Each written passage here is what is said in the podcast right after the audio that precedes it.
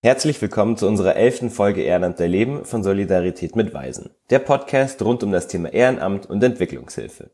Ich heiße Maximilian Musiol und heute spreche ich mit Vater Prosper, Gründer einer eigenen Schule für hilfsbedürftige Albino-Kinder in Tansania. Gemeinsam sprechen wir zum einen darüber, warum das Leben von Albinos in Tansania so gefährlich ist und warum sogar häufig die eigenen Familien die Kinder verstoßen.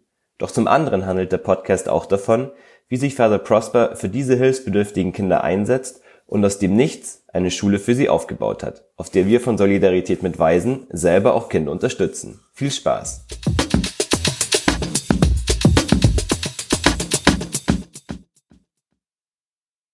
Um, hello, Father Prosper. Thank you so much for taking your time today. Can you shortly introduce yourself to our listeners?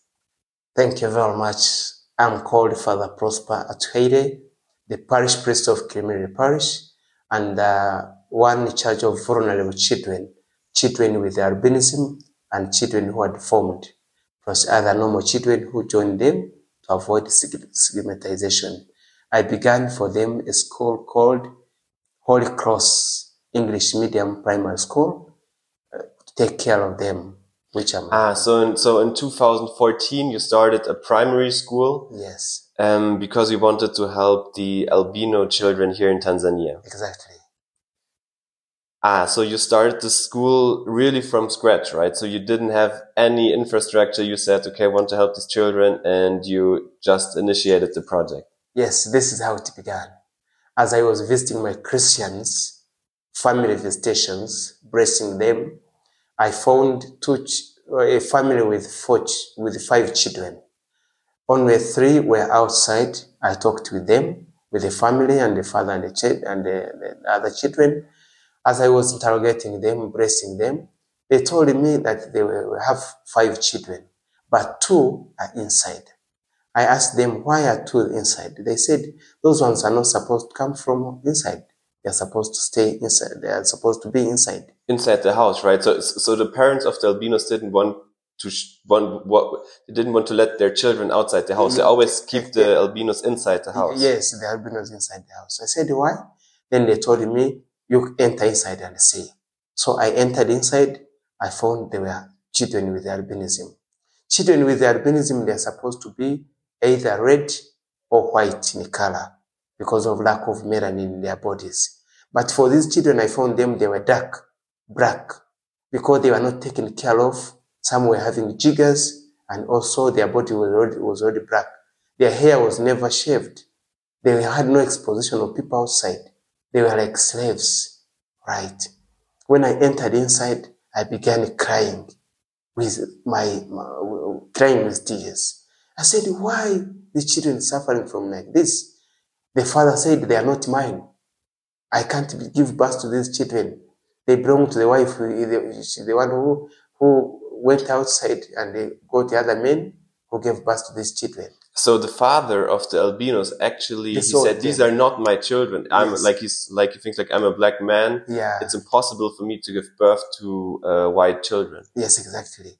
He said, "For that matter, I have chased away this wife. Uh, it's no longer mine. I have married another wife who is giving for giving birth for me, black children like me." So I had now to educate the family, the father and the wife about the, the, how the, these children are born. The so even the parents, when they give birth to albinos, they, they do not understand what happened. Exactly. And, and, and they do not accept, uh, like, do, they do not uh, accept the children as their own. Yes, exactly. That's horrible. So they feared them, actually. So uh, I told them, this is how they are born genetically. So you should take care of them like other children. The father said, the mother can take care of them.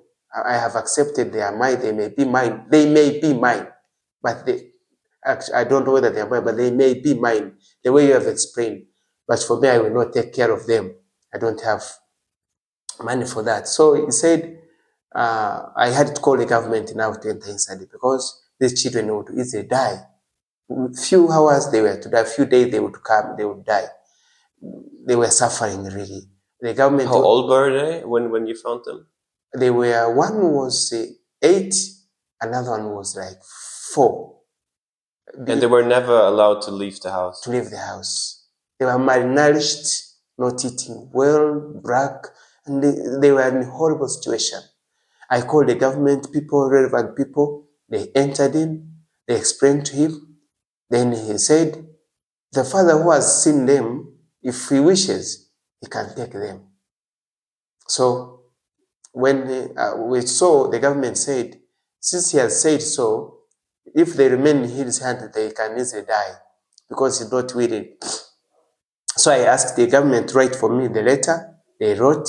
I went with the children to my home, to the parish, two of them. So when we reached at the parish, I took care of them. I took them for shaving, food. I gave them food, took them to hospital immediately. They had to test them. They found them. They had hookworms. They were already malnourished. Their bodies were lacking water. They had to put them on medicine, drips, and others. They were taken care of. They began, began fat, healthy. Then after that, I began for them, I brought for them a teacher to be teaching them at school, at the parish, in the dining hall. So the, the teacher was teaching them, they were understanding very well. When the other parents of the same children, of different, of different parents with the other children. They said, we have also others in our families. Ah, so, mm-hmm. so, so, so the other people heard that you took care of the albinos and other families who had also albinos. Yes. Came to you to seek help. Yes, exactly. So they had to bring them one by one. That's how I came to know that there are so many albino children with albinism in that area, that parish, the whole entire place. So they became too many. And they came, they were the number was increasing. With how many children were you were you then dealing? By then we had six. Six. They raised until six. So mm, I the teacher continued teaching them.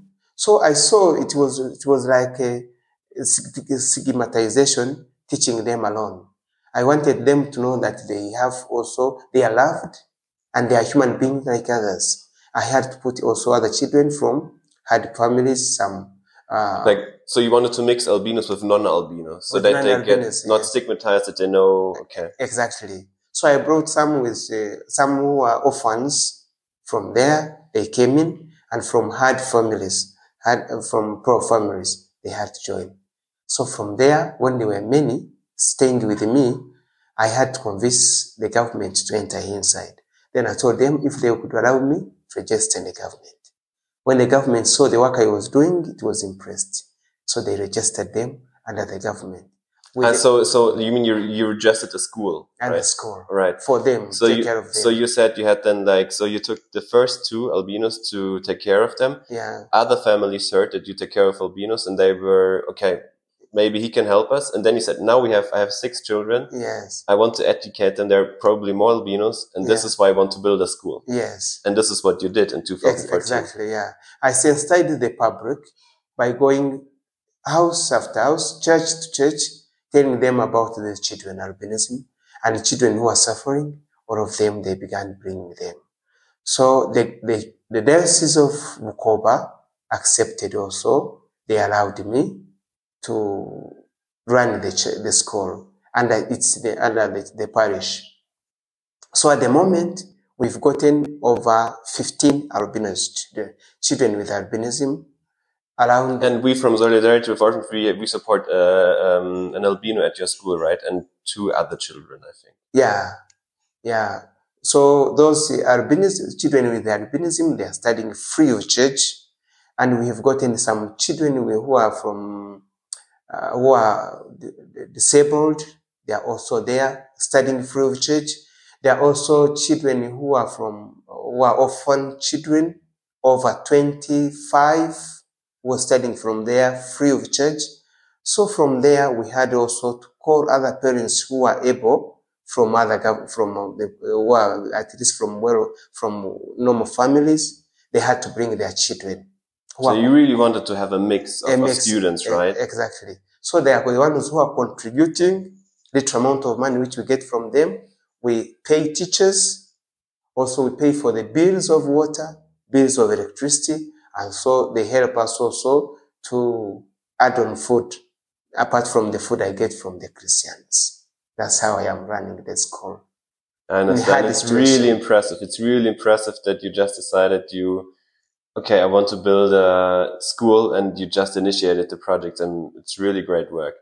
Thank you. Yes, yes. Can you also um, elaborate on, on, on the challenges that albinos face here in Tanzania? Thank you very much. Children with born with albinism, they are suffering from stigmatization. So we already spoke mm. that even their own parents even sometimes don't want parents, to accept them. Yeah, even their own parents don't understand them. That's why they nickname them that they are whites, wazungu. They are zeru zeru. They are these names which are nicknamed because they are different from other children. They are stigmatized by their own sibling, their own brothers and sisters. They are stigmatized by also the entire public about them. So really, they are segregated. They don't, uh, they don't think they can sustain themselves. They can study and also become important people, serve the world like them. That's number one. Number two is their security. There, there are people who think that these children, they have bad faith. They are called witch doctors. They are using them for commercial purposes. They come and attack them, kill them, carry, cut them. They can cut the leg or the arm or the hair and also the, any part of the body. So they go to take them for witch doctors. They are so expensive. One part can go a billion Tanzanian shillings because those who use them, they are these people who are rich, who are look, looking for more richness, who are looking for money. So that's how they are having problems. So, they're, so they're, they're really like, if I understand it correctly, they're really like hunted by some people, right? People hunt them, kill them, cut off body parts and sell them to like really, really rich people. I was cautioned by the government that let them not go outside from the, from the, from the father's house. They should be kept within so that they don't, they don't steal them. So you said one billion Tanzanian shillings. How much would that be like in US dollar? That's like a million, a couple of million. It is can be like uh, like two million. Two million dollars. Yes. Just for one uh, body like part. Million, yes, yes, one body part. That's crazy. Yeah. So they steal them in order to get that amount of money. And this is why also, so you run the school and you have like a huge wall around the school, right? Like yes. you have, so in order to protect the children from thieves and attackers. Yes. Because of that, I had to request the government to support me with the money to construct the wall. For them, the government had nothing. They told me their budget can't support. So the only thing I had to request the church to request the bishop. The bishop also requested Rome. Rome under the, the congregation of Holy Childhood. So the church in, in Europe and Rome supported your project? Yes, supported my project. They sent me 9,000 USA dollars, which I, after exchanging, I got almost 19 million. So after getting those, uh, that, that, that, those million, 19, around 19, 20 million shillings, that amount of money, I used it now to raise the wall. I have raised the wall to a certain level. One part is uh, complete, another part is not complete, but at least children can stay there. So I'm struggling to see how I can complete the wall. Then another problem which they have at the moment is children, they need to stay well in a good, uh, good uh, uh, dormitories where they are sleeping. But the moment they don't have dormitories they are where in the wall, inside the wall, instead they are staying in a parish home hall. So, so, so you have, so you have started the school and it's a boarding school, right? So a boarding school is the school where children go uh, take uh, take class and also sleep and eat there. Exactly. But you said that the um, that that children at your school unfortunately have to walk some distance, right, between yeah. the dormitory and the classrooms. Yes. And I think one of your students told that he was already attacked three times. Three times exactly. And it's not a long distance, right? Like how long do they walk? Like ten minutes. Ten minutes, yes. And yeah. even then, they they get attacked. So so the security issue is really big. It is very big. So I, brought, I brought for them the watchman, which is only one, not enough. But there is a problem on their way from the parish hall where they're sleeping to the, to the, to the, to their wall, to the classrooms. It is always, they're always attacked. So we need to construct for them the dormitories in their, inside the wall so that they can stay there, study from there, live there, finish everything from inside. Those are some of the challenges. Then the challenges they are spend, they are also uh, suffering from in Tanzania. They are oils, is for covering, for smearing. So the problem is that they're, they're really white, right? And so they're very vul- vulnerable to the sun. They are vulnerable to the sun. And the problem is like a, a normal sun cream that we as Germans, for example, would use, um, even with a high sun protection of like 50, wouldn't work for their skin, right? So they need special oil. Yes, they have their special oil because their bodies lack a nutrient called a, mineral in the body. It's called melanin, Melanin. which protects their bodies from sunshine. So for them, they don't have. So the only, the only solution is that they have to get that special oil, which they are supposed to smear them every morning before they go to class. In the afternoon, if it is shi- shi- shining, shining, then also in the evening. And they always run around, for example, with the hat. Yeah, with the hat. So, also. So we are, we lack oils, we lack also the hats to protect their heads from the sun, and so with also sunny goggles to put in their their, uh, their eyes. And and just for the oil, it's it's not that much money. It's like you said, 15,000 15,000 shillings for two months. That's like uh, around seven euros for Yes. two months. For two months. Yeah, exactly. Okay, so this is so this is the problem with the skin, and then they also have like bad eyesight, right? By, uh, by the eyesight. So this is yeah. why in class they always sit in the first row. Can you elaborate on, on this issue? Yes, their body, their eyes can't see well on the blackboard because they lack melanin to see in their on the on the on the on the on the blackboard. So the only solution is they need to put on sun goggles to see well, uh, which can even put bring closer their their their their their, their, their, their handwriting there at the blackboard. So that's why they are always using seated in the front to see well at the blackboard because they lack that mineral to see well. Yeah, their eyesight is very poor. Even during the day, they don't see well. Even they can't see people well if they are not putting on the spectacles. And the spectacles you see, these are like normal sunglasses, right? They don't have like any specific strength or, or, or weakness. It's just like normal sunglasses, so Yeah. and dimming sort of the light, if I understand correctly. Exactly, because their problem is light. Actually, Sorry. light, light, light. Hard light, uh, light is the one which affects them. But otherwise, like at night, they see well. Yeah, at night they see well. During the day, because of the sun, don't see well. Mm. It's really sad how many challenges these these children face right from their birth without having done anything wrong. Yes, the challenges which they face from the beginning of birth until is that uh, that kind of uh, there was they were suffering from segregation, but segregation at the moment we have the public, they have already accepted them now as normal children, but only they still have a problem of bringing them of taking care of them. That's why I began this this school to take care of them, and they are bringing them more. I expect to get more than even fifty in the due time time to come. They are coming. I think that, our I think that family are happy that you Yeah. built the school, right? So people, so families hear, hear about your school and bring the children and bring the albino children. To yes, right? So- exactly, exactly. And they pass through the government. The government is then the one which bring them. My disagre- my my disappointment with the government is that they don't support me. They don't. They say So they say nice words to you, or you do Mm. such a great work. It's- encouraging me, they're encouraging you, but they don't give you any. but they don't give me any money. It is only the church of the Bukoba which supports me with that one of the fence, and also my Christian. I have to appreciate my Christians. They sometimes bring for me food. Well, during during harvest time, they contribute bananas, beans, maize. We put them in a, in the stores so that the, the children can eat. The, public, at least, they love them, including Muslims, including Catholics, Protestants. All of them love the school and love their children. You really have like a, a, a school, a mix of everything, right? You said you have, you have Catholics, Protestants, Muslims, albinos, poor children, orphan, chil- like it's a really a, a huge, a huge mix of, of different um, children with different backgrounds. Right. That's why it is so, now it is very happy. People are very happy because of it. Yeah. Yeah.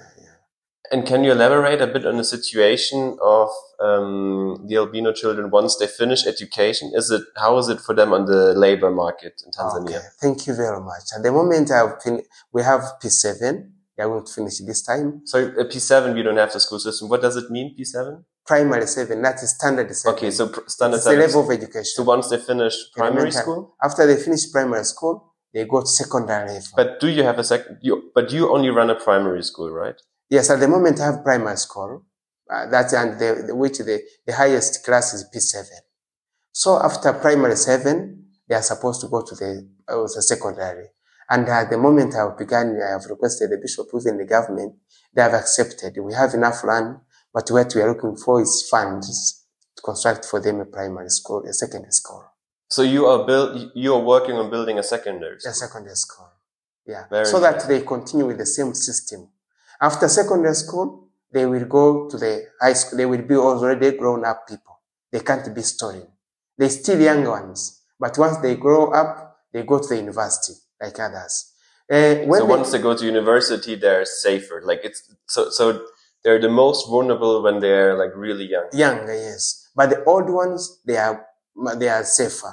They go to the secondary university. Some of them are doctors. Some of them, they are lawyers. And the government give them an option, a, a, special care when they grow, when they finish. How how does the special care look like?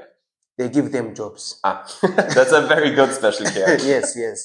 After studying, they give them jobs. But how they reach there, it's none of their business. They don't know. And at the university, they can sponsor them. Okay, so so so far the government says to you, you do a really great job, continue, but we cannot give you any money. Yes. But once you have educated them, they are very happy to take them as a as employee. Exactly, as the employees. And as for that one, they're happy because when they reach uh, after um, senior six um, from, from secondary level, after finishing secondary level, the government have, is free to take care of them. They educate them freely Ah, without money until the university. After that, they give them jobs. I understand. Yeah, that's why we are we we we're working with them like that. Yeah. I understand. Wow, thank you. and you. I really, I thank you. I thank you. I, I take this chance to thank you. I thank you for supporting some of them. You have one child who was born with albinism. It's called Damian. Uh, Damian is, is there. You are supporting him. Half of the school fees which is paying is from you. And uh, he's doing very well. They are happy. They can be number one. He has been two, number two in the class so he's performing very well. very performing very well. So they are very knowledgeable, but only they lack the means. Uh, uh, some of the other challenges which they are lacking there, their furniture, furnitures where to sit.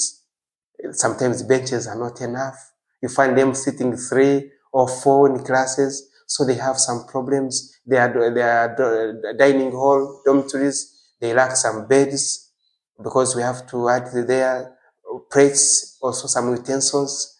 Uh, those are some of the things, small, small things, which count. Without them, the children also suffer. But at the moment, God has been on our side, and especially I thank you for that. Yeah, thank you so much. It's really impressive, and we love to support your work, and not only with words, but we are very happy to also pay them for the school fees of the children. Thank you. Um, yeah, it's really impressive what you do. Thank you so much. Uh, Thank you.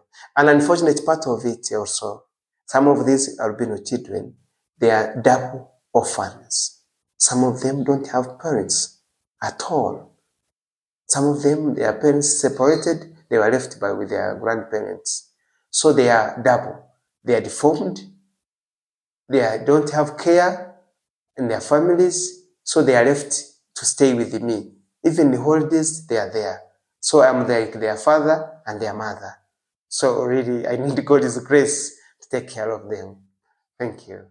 Yeah, they really no, it's it's they, they really need then your your care and love. I mean, you're their you're their substitute for the family. Exactly. Yeah. Thank you so much for your work. We really love supporting you, and yeah, I'm really really impressed by what you do. Thank you so much. Thank you very much. Okay, okay.